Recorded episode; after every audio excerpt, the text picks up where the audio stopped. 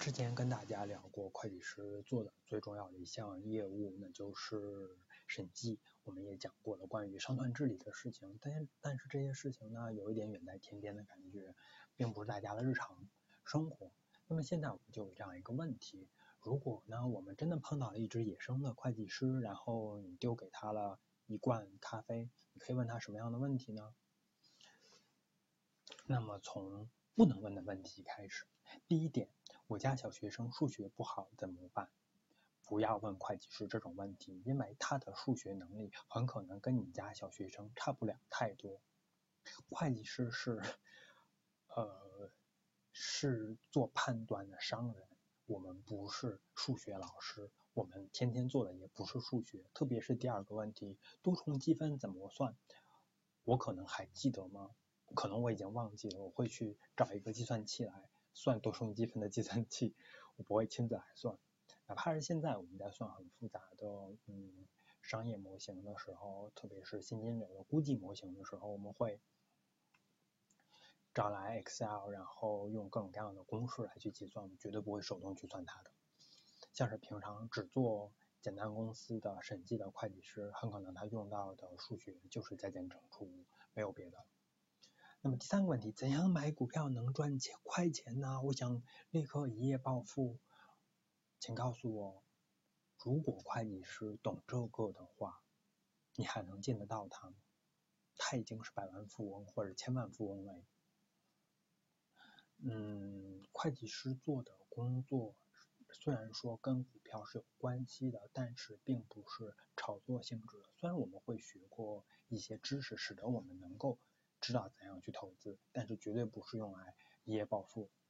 然后第四个问题，呃，不交税是一个不太可能发生的事情，因为在现代的商业社会之中，啊、呃，政府为了从各种的商业渠道里面提取他们的税金，是有那么多那么多很优秀的税务人员来去征缴这些税金的，所以说。如果你想彻底不缴税，非常之困难，以至于死还比较容易一点。嗯，但是请大家好好活着。嗯，最后一个问题，你说你正在审计某某公司，他们的股票能不能买呢？这个问题其实是一个很好的问题，因为如果一个会计师去审计某家公司，他确实会很了解这个公司的各种情况，他也会能够估计出来这个公司到底值多少钱，现在的股价是不是比公司真实价值更低，如果那我们就可以去买它。但是这种问题你可以问会计师，永远不会回答你，因为这违反了他的保密义务。会计师一旦审计一家公司，他就不能再去发表关于这家公司的股票。到底值值多少钱的问题，因为他拥有了公司的内部消息。如果他利用了公司内部消息，帮他自己、帮他的朋友来赚钱，这是违反啊、呃、股票交易相关的法律的。那么，在我们来问会计师到底能够告诉我们之前，我们要打入他们的阵营，去了解他们究竟学过什么东西了。然后我们就知道我们应该问什么东西了。那么首先来看什么是造就会计师的方法呢？首先，会计师必须要有知识，这是通过入门的门槛会计师考试来确保。然后呢，会计师也需要拥有经验，往往来说是在会计师事务所或者某些企业里面，然后在适合的会计师的监督之下工作。呃，两到三年才能够得到充分的经验，在这些之后，他们才能够成为会计师。那么第一点，我们先说知识包括什么样的两个大的部分呢？首先就是准备性的知识，准备性的知识呢，在不同国家有不同的安排。然后，例如在台湾，就是要有专科以上的呃呃学校的教育，然后才能够有准备好基础阶段。然后在呢。嗯，UK 的话呢，因为 UK 是最早最早的会计师发源地，所以说他们保留了很多的历史的残余，像是他们最大的工会 ICAEW 还有 ACCA 这些工会往往还准备了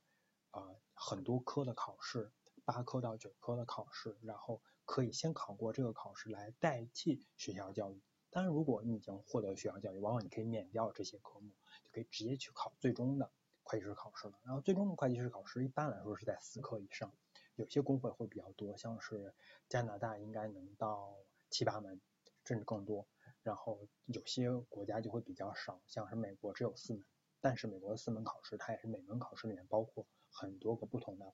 专题，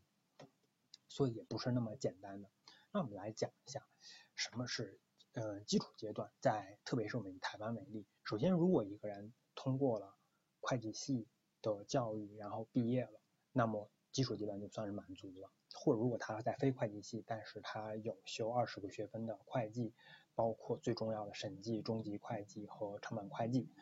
那么再加其他四门会计科也可以达到同样的效果，当然还有一个高等检定考试。那么通过这些基础阶段了之后，会计师就进入了最终的阶段。最终的阶段呢，往往也就是我们所说的会计师的核心技能。第一就是企业的财务报告，这我们之前已经讲过了，在呃审计的那那一个影片里面。就有讲说什么 CEO 和 CFO 有责任去编的企业财务报告，那么 CFO 往往他们要是什么？CFO 也要是会计师，他们是企业内部的会计师。那么在企业财务的报告之外，就是见证或者审计，那这些呢也是会计师做，他们也要学，这就是叫外部会计师的工作。那么呢，除此之外呢，大家特别有兴趣的关于税收的，就是税收的合规与筹划。合规就是说。呃，用英语我们是 compliance，就是怎样准备好企业的报税的资料，然后这个报税资料是合法的，能让税务税务机构来去满意，不会来告我们说我们偷税漏税。然后呢，筹划方面呢，就是我们怎样能够安排合理的一种企业的运营的方式，使得我们可以合法的少交税。当然，我们应该从另外角度来说，也就是说，我们应该充分利用税法给我们的机会，来去交最少的税，在合法的前提之下。那么在这之外呢，还有一个是财务管理。财务管理呢，是在全球呃顶尖的会计师工会的考试大纲之内的，几乎所有的会计师工会都要考财务管理，但是台湾是不用考的。那我们讲财务管理。能够使他们懂什么呢？因为这这财务管理其实是很重要的一个科目。首先是投资，他们要去评价说某个机器设备我们是值得去自己去买，还是应该到外面去租，还是我们应该把这个机器设备生产的过程整个外包给其他企业来做。研发某个研发的专案是不是应该投资？投资多少比较合理？什么时候我们要止损？还有呢，购并。就是呃，如果我们看上了某一家外面的企业，这个企业到底应该值多少钱？然后我们应该花多少钱买下来，依然是值得的。另外呢，就是比较关键的现金管理，因为一旦我们的现金流断裂，那么债权人就有可能跑上门来说，你们不付钱，我们就会找法院来迫使你们来付钱，那企业就会遇到很多很多很麻烦的事情。很多常年亏损的企业，只要它现金管理做得很好，现金流是通畅的，就不会导致企业的破产。那么现金管理很重要的一点呢，虽然一方面我们是指现金流不要断裂，另外一方面呢，就是我们多余的现金怎么办？多余现金如果暂时用不上，我们应该通过买什么样的金融产品使它能够保值，而不至于嗯手持有现金，持有现金是没有任何收益的，甚至还有亏损，因为我们要考虑。通货膨胀，那除了投资之外，还有融资。融资呢，呃，企业应该去借什么样的银行借款？我们应该借固定固定利率的，还是浮动利率的？借多少？借什么样的期限？然后关于供应商，我们到底是不是应该利用好他们给我们的赊账期，还是说我们应该早一点付账，然后让他们给我们一点优惠？啊，另外呢，就是发行债券和股票，用来比较长时间的融资。那除此之外呢，我们还企业在运营过程中还需要考虑到汇率风险，例如说，啊、我卖一个产品给俄罗斯，然后俄罗斯经济不好，然后他们说非要用他们的货币来计价，结果，啊、卖出去之后过了两个月，等我收账的时候发现，他们的货币已经不值钱了，那我就亏损非常之大，这种风险也是要考虑。啊，另外呢，利率风险就是说，如果我们借了银行的借款，然后是按浮动利率来借的，那么有可能利率上涨，然后我们就要付出更多的利息给银行，这对企业来说是一个对利润的威胁。还有一个是现金流风险，就是我们说的企业要保证现金流一定不能断裂，然后债权人来跟我们要账的时候，我们一定能够及时的把钱支付给他们。那除了这些比较核心的科目之外，我们还有一些科目是很多会计师工会会考核他们的会员的，包括管理会计啊、然后台湾也是考这一门的，还有呢企业战略，像是美国啊。呃，ACCA 啊，都是会考企业战略的。呃，管理会计，呃，你可以理解成什么呢？它就是一个企业里面的经理，但是呢，它是用数目字的方式来去管理这个企业的。嗯、呃，企业战略呢，就跟大家理解应该差不了太多，就是企业应该用什么样的方式去呃达到它的目标，然后企业应该怎样去制定这些目标，嗯，以及企业应该用什么样方式跟其他企业进行竞争啊之类的。法律的话，嗯，台湾也要考，然后几乎所有的工会都是要考的，因为其实无论是啊审计啊还是财报，都是在一个法律的框架之内的，并如果会计师没有相应的基础的法律教育，就很难去进行执业。然后最后一个是专案管理，专案管理的话，有些管理会计师工会是会教授这些问题的。那么先讲一下啊、我遇到的常见的问题，然后这三个问题啊都是呃推友来问的，然后其实也是经常会在之前遇到的。那第一个问题就是怎样少交税呢？这个问题其实很好，但是呢一定要找对人，因为呃各国的税法都已经复杂到了往往不是一个会计师就可以完全掌握的程度。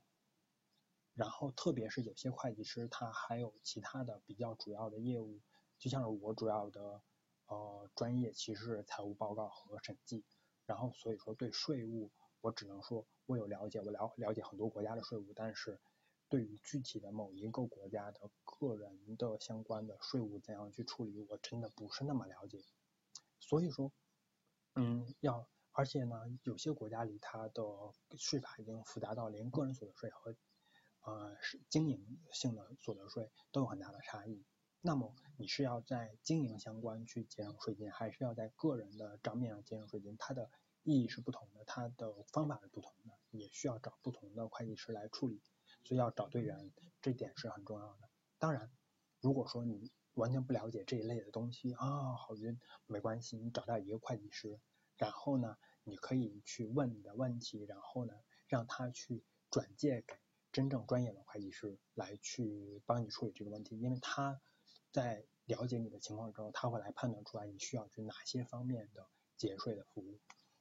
然后呢，第二个问题是什么时候要开始税收筹划呢？首先我们要解释税收筹划是的基础是什么？税收筹划的基础是，嗯，有有些的。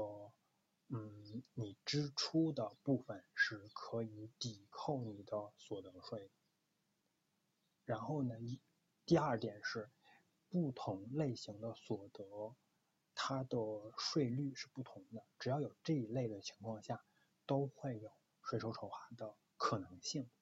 那么呢，如果说你是只是一个普通的工薪族，然后在一个比较标准的国家里，特别像呃纽西兰这种国家里面。你的税，你的薪金几乎没有任何的方式是可以抵税的。那么对于一个普通的工薪族，就不需要去做任何的税收筹划，专心的去做自己的工作就好了。但是呢，如果这个人的财富达到一定的程度了，那么就可以考虑除了收入之外的其他的一些方式来赢得新的，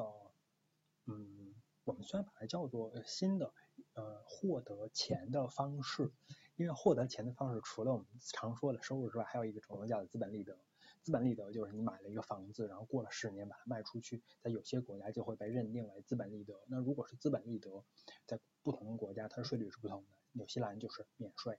加拿大，呃，大概会收一半的税。那么不，由于这种如果出现了这种情况，那么就有税收筹划的空空间了。所以说，如果一个人开始有一点钱了，就可以考虑要不要找一个会计师去谈一谈税收筹划的问题。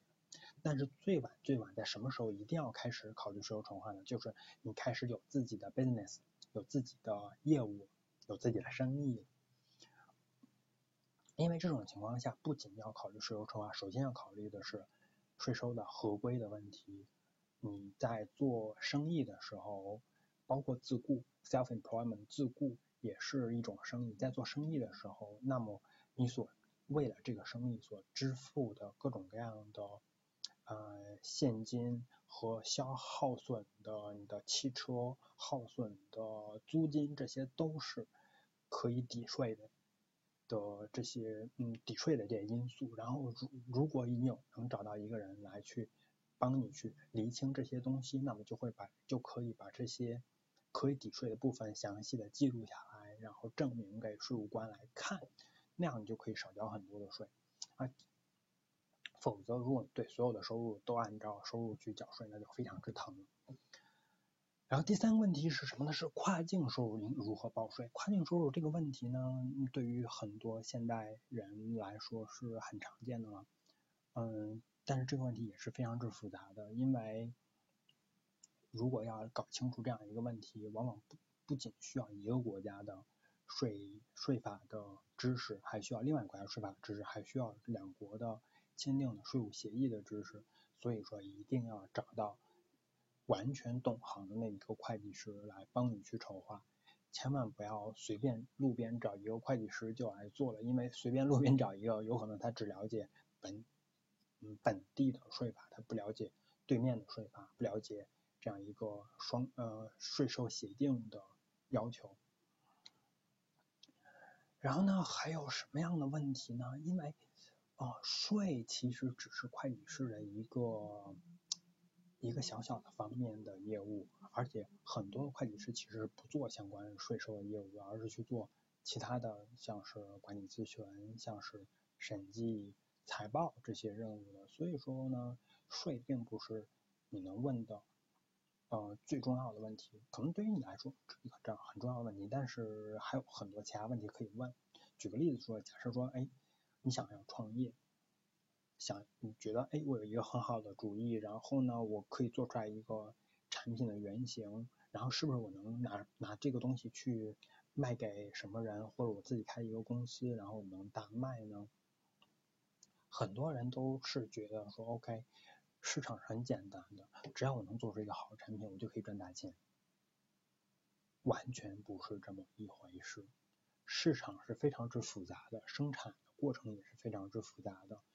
不是说你能拿出一个产品或者一个很好的 idea，你就可以赚大钱的。最终能够决定你赚大钱的因素是整体的实施。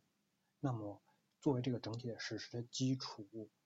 要建立相应的簿记系统，然后要知道去找什么样的人去要钱，因为你需要去跟投资人谈，然后让投资人给你钱，或者去银行借款。那去去如果要去银行要去银行借款，那就要有财报给他们看，有。实物要知道什么样的实物是可以交给银行去做抵押的，然后同时你如果要去跟投资人谈，那么投资人可能也会很关心你的业务到底是什么样子，你的产品到底有多好。可能有的天使投资人，他们就会觉得你只要这个 idea 很好，我就会给你钱。但是只要你稍微发展大一点，你会发现，剩下的投资人就会看到说，不止你的 idea，你到底能不能运营下去。然后投资人会用的。眼光是投资的眼光，那么你要找到一个懂投资的眼光的人，才能帮你去处理跟他们的沟通的问题。同样的是，你怎样去整合你的生产，怎样整合你的 marketing，呃，市场营销，然后怎样去管理整个的 value chain，这些问题就是你必须要去解决的商业模式的问题。会计师他们有学过这种东西。同时像之前说现金流管理，不要让你的创业的事情然后死在一半，只是因为付不上某一某一张账单。然后除此之外呢，还有就是呃这个公司运营过程的内内部控制的建设，你肯定不希望说你某一个员工掌握了非常多的呃公司的机密，或掌握了非常多的公司的现金，然后他他跑路了，公司就倒闭了。你可以去告诉他，但是来不及了，公司已经倒闭了。所以我们要在事先有一个安排，然后我们职责要分离，然后关键的资源要有一定的控制，多个人才能够触及到关键资源。像这一类的事情都是我们内部控制建设。然后呢，除此之外，我们还有一个是绩效管理，怎样去给不同的人、不同的经理人和不同的员工设定适当的目标，然后使他们愿意去努力的工作，使他们能在他们的工作获得他们的奖金最多的情况下，同时能使公司得到最大的发展。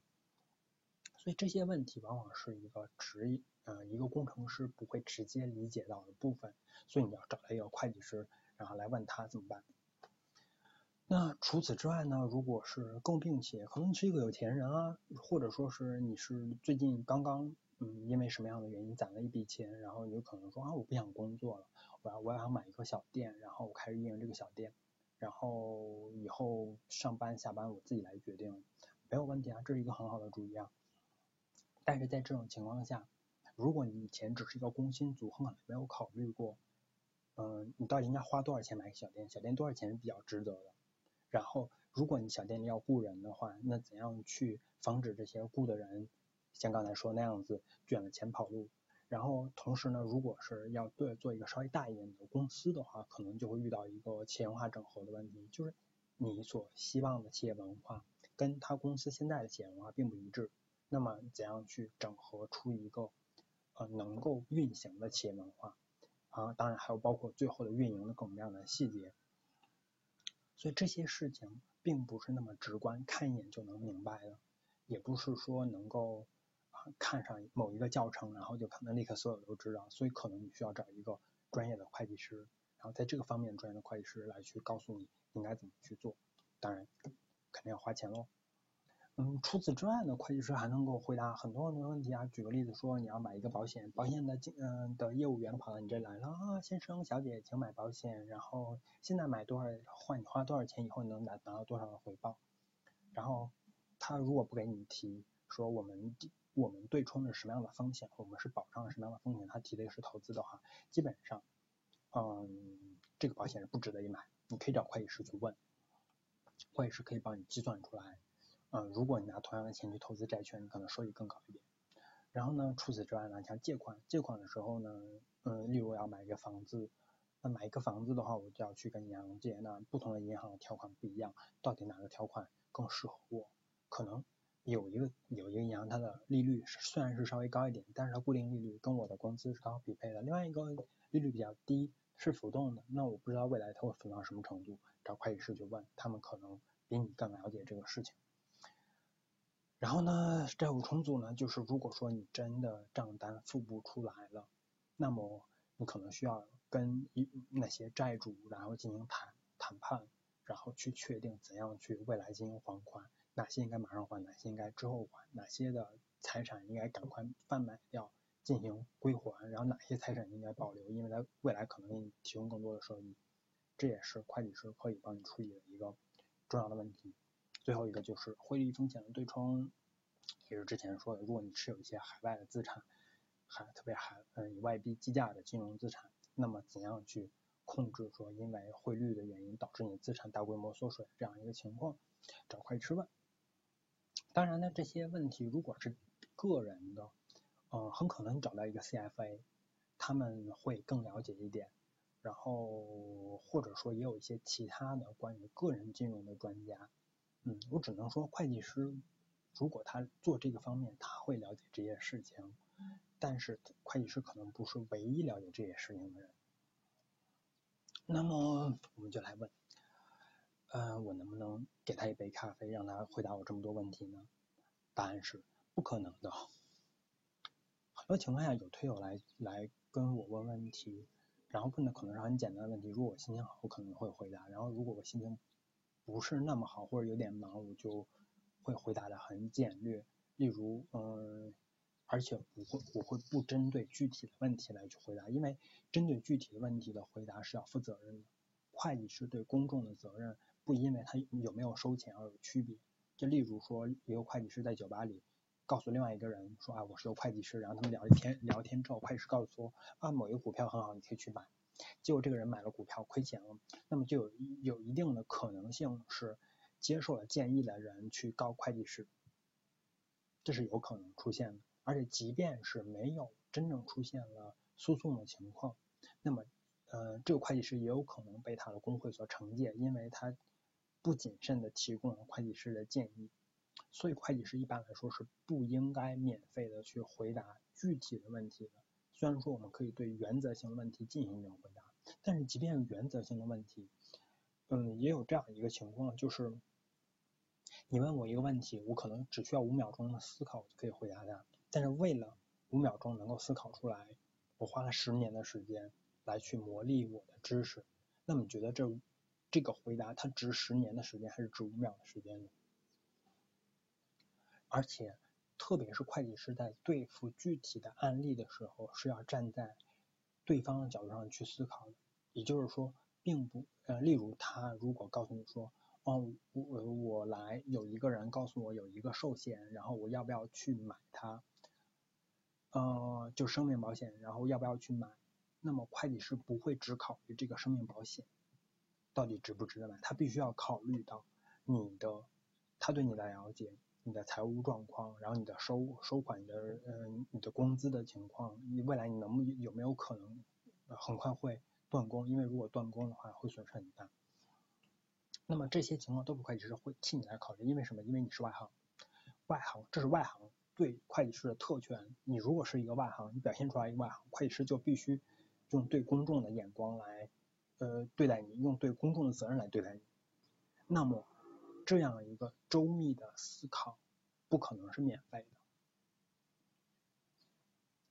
嗯，那所以说我们说，如果我们真的能问问题的时候，我们要怎么样去问呢？第一，不要用术语，因为术语如果你用错了，然后会误导他；如果你用对了，会计师有可能以为你是一个内行。如果会计师以为你你你是一个内行的话，就会像刚才那样子的，就不会像刚才那个样子，就为你去考虑所有的问题。他可能就会就问题来回答问题，然后回答完你可能还是不是很理解，因为他用他也用术语给你回答，然后他也不会考虑你的个人的状况，不会考虑所有的 context，因为内行应该去自己思考自己的 context，自己周围的环境，而不是会计师替内行来去考虑。所以说不要用术语，一定要用最平实的语言。第二是什么呢？千万不要加上自己的主观判断，